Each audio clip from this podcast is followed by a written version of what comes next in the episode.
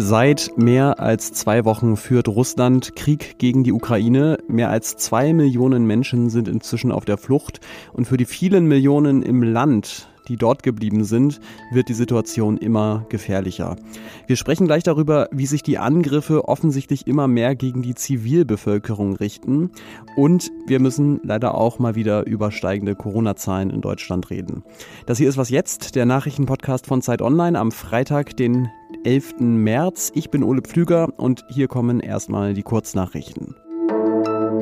Guten Morgen, ich bin Christina Felschen. Der russische Militärkonvoi vor Kiew hat sich aufgelöst, wie aus Satellitenaufnahmen hervorgeht. Die Kolonne war zuletzt 60 Kilometer lang und hatte die Sorge ausgelöst, dass ein Großangriff auf die Hauptstadt unmittelbar bevorstehen könnte. Die Fahrzeuge und Panzer verteilten sich den Aufnahmen zufolge in umliegende Orte und Wälder. Nach US-Informationen hatte das ukrainische Militär den Konvoi stark attackiert.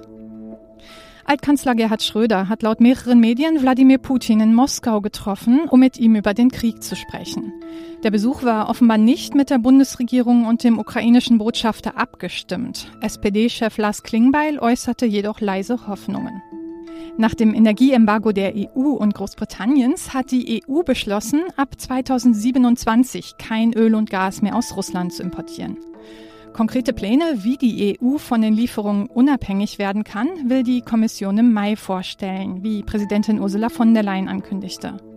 Im Zuge solcher Bemühungen haben die G7-Länder die OPEC-Staaten aufgefordert, ihre Produktion zu erhöhen. Redaktionsschluss für diesen Podcast ist 5 Uhr.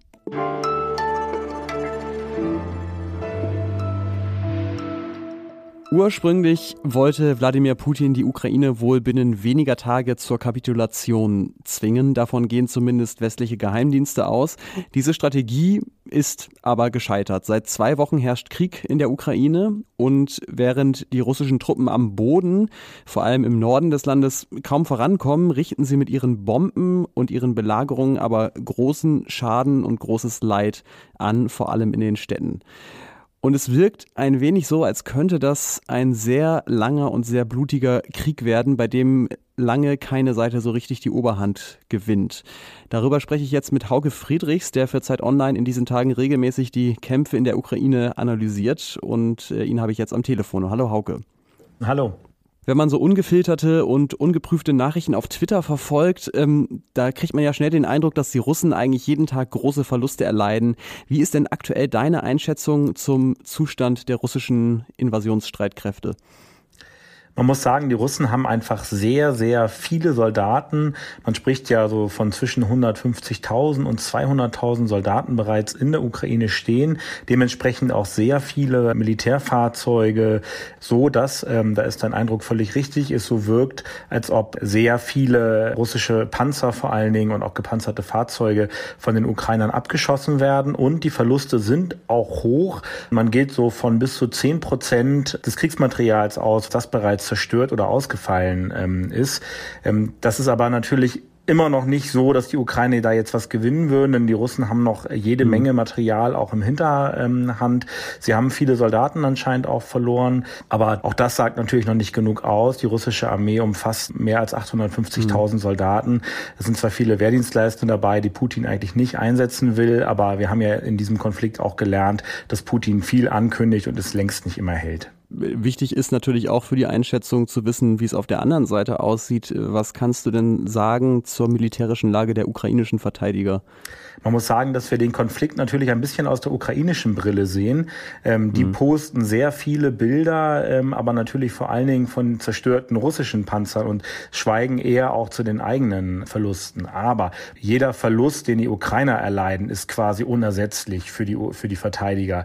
Während die Russen noch auf ihre Industrie zurückgreifen können, neue Panzer heranbringen, das sieht man auch mit, Eisenba äh, mit der Eisenbahn kommt jede Menge Nachschub an. Das können die Ukrainer halt so nicht machen. Sie kriegen Waffenlieferungen aus dem Westen. Aber generell muss man natürlich sagen, die Ukrainer waren von Anfang an unterlegen, sind es jetzt noch mehr, denn sie haben alle ihre Flugzeuge verloren, sie haben einen Großteil ihrer Hubschrauber verloren, ihre Luftverteidigung funktioniert zwar immer noch wieder zur Überraschung ähm, aller Experten, aber ähm, es wird weniger in, und ihnen geht die Munition auch für Waffensysteme aus, weil da einfach kein Nachschub äh, mehr kommt.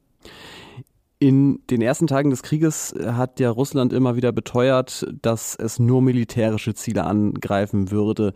Ob das jemals so ganz gestimmt hat, daran gibt es ja durchaus Zweifel, aber es ist auf jeden Fall klar, dass in den letzten Tagen immer mehr Angriffe auf Zivilistinnen und Zivilisten stattgefunden haben. Und zwar nicht nur mit Waffen, sondern ne, ich spreche da auch von Belagerungen, wie zum Beispiel in Mariupol, wo einfach einer Stadt die Grundversorgung abgeschnitten wird. Ist das ziellose Gewalt einfach oder ist es doch Teil auch einer zynischen militärischen Strategie?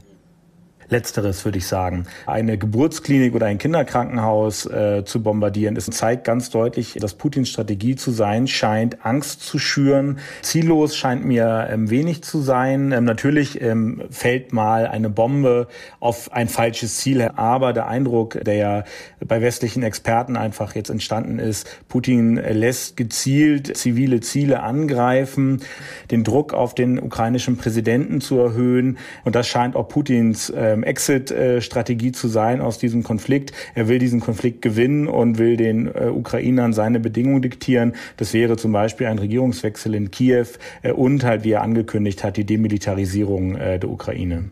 Ähm, Nochmal zurück zu den ähm, belagerten und angegriffenen Städten. Was weiß man denn, was kannst du sagen zur Lage der Zivilbevölkerung in Kiew, in Charkiw oder Mariupol? Die Berichte, die wir kriegen aus der Stadt, äh, werden immer dramatischer. Die russische Armee versucht, diese Großstädte, diese Metropolen vollständig abzuriegeln. Es kommen, so wie wir das hören, kaum Hilfslieferungen irgendwie durch. Lebensmittel werden knapp. Es gibt zum Teil keine Stromversorgung. Hier muss dringend was äh, getan werden. Ähm, diese angeblich humanitären Korridore, so wie sie von Russland ja auch genannt wurden, also Fluchtwege für ukrainische Zivilisten müssen wirklich dringend eingehalten werden. Das nutzt zwar auch Putin, weil er dann die Städte hemmungsloser angreifen kann, aber es rettet natürlich einfach sehr viele Leben. Hm. Düstere Aussichten für die nächsten Tage. Trotzdem danke dir, Hauke Friedrichs. Sehr gern.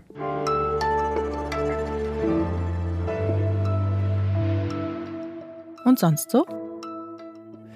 Tja, was bringt man an dieser Stelle für eine Meldung zwischen Krieg und Corona?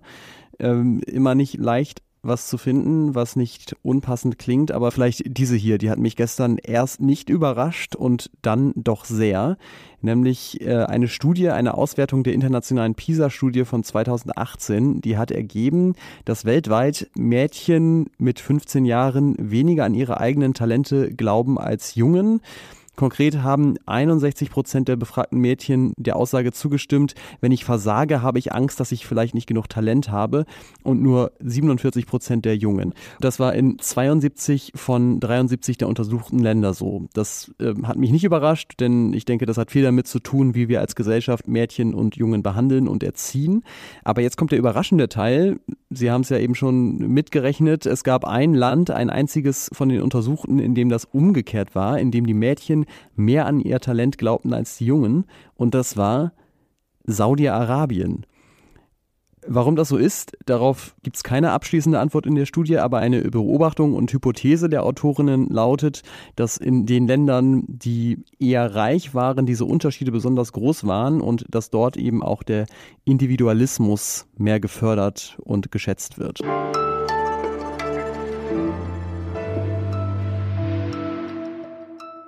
Ich weiß nicht, wie es Ihnen geht, aber ich glaube, ich habe selten so lange am Stück nicht an Corona gedacht wie in manchen Tagen zuletzt. Und das liegt natürlich auch daran, dass Putins Krieg gegen die Ukraine in all seiner Monstrosität die Nachrichten dominiert.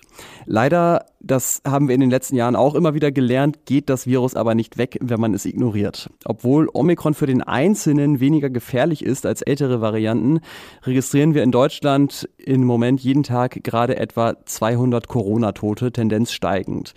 Und auch die Inzidenz der neuen Infektionen steigt seit ein paar Tagen wieder an. Mehrere Bundesländer melden so viele Corona-Fälle wie noch nie in der ganzen Pandemie.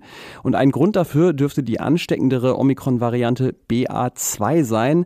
Aber sicherlich nicht der einzige. Mehr dazu bespreche ich jetzt mit unserer Wissensredakteurin Elena Erdmann. Hi. Hi, Ole.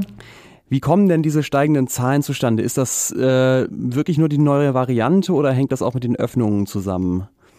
Da spielen natürlich verschiedene Faktoren rein, wie immer. Äh, aber du hast es schon gesagt, also die BA2-Variante ist auf jeden Fall ein wichtiger Grund. Die gibt's ja jetzt schon seit Ende Dezember haben wir da Fälle in Deutschland und es ist immer mehr geworden. Die Zahlen steigen. Es ist so ähnlich wie bei anderen Varianten auch, dass während die vorherige Welle noch zurückging, im Verborgenen eigentlich genau die Infektionen mit BA2 auch schon zugenommen haben in den letzten Tagen. Und jetzt so langsam wird diese Variante immer dominanter hier in Deutschland und die Zahlen steigen dadurch auch. Aber dann kommen natürlich noch andere Faktoren rein. Du hast gerade schon von Lockerungen gesprochen. Ähm, das Verhalten der Menschen ist natürlich immer noch ganz wichtig dafür, wie die Infektionszahlen sich entwickeln. Zum Beispiel sehen wir relativ deutlich in Köln, dass die Zahl der Infektionen sehr stark gestiegen ist nach Karnevalsfeiern. Ähm, aber natürlich auch woanders, wo die Zahlen, wo die Maßnahmen gelockert werden, steigen die Zahlen jetzt dadurch auch wieder an. Ähm, dann lass uns noch mal ein bisschen genauer über BA2 sprechen. Was wissen wir denn über diese Variante eigentlich? Die ist ja schon seit einer Weile im Umlauf, auch in Dänemark zum Beispiel sehr stark.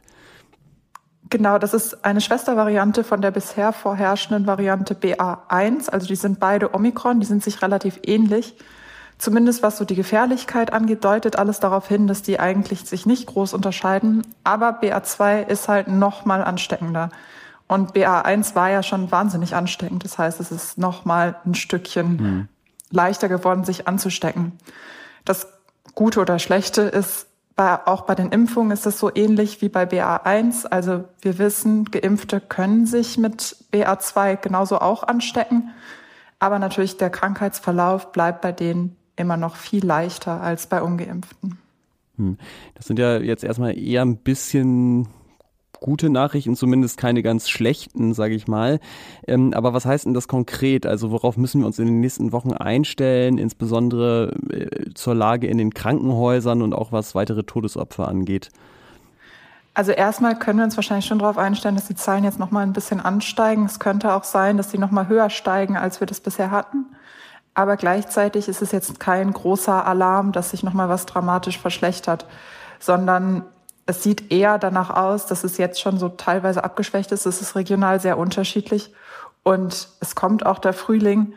Das heißt, es wird wahrscheinlich nicht mehr wahnsinnig, wahnsinnig viel höher gehen, aber natürlich trotzdem noch mal höher. Und das bedeutet auch, in den Krankenhäusern kann noch mal die Situation sich wieder ein bisschen verschärfen. Wir haben ja gesehen, bei Omikron sind vor allem die Normalstationen relativ stark belastet und auch das kann sein, wobei die Modellierungen vom Robert Koch Institut immer noch eher danach aussehen, als ob wir keine Überlastung der Kliniken, also keine richtig große flächige Überlastung der Kliniken kriegen. Dankeschön. Das klingt ja trotz steigender Fallzahlen ganz vorsichtig optimistisch. Ähm, vielen Dank dir, Elena. Ciao. Und vielen Dank Ihnen, dass Sie sich auch heute wieder mit Was jetzt auf dem Laufenden gehalten haben. Sie hören heute Nachmittag nochmal Fabian Scheler und dann morgen früh wieder mich mit den nächsten beiden Sendungen von Was jetzt.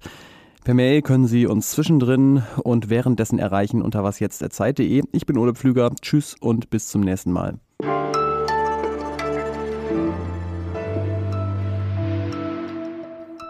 So, mhm. es läuft. Ja.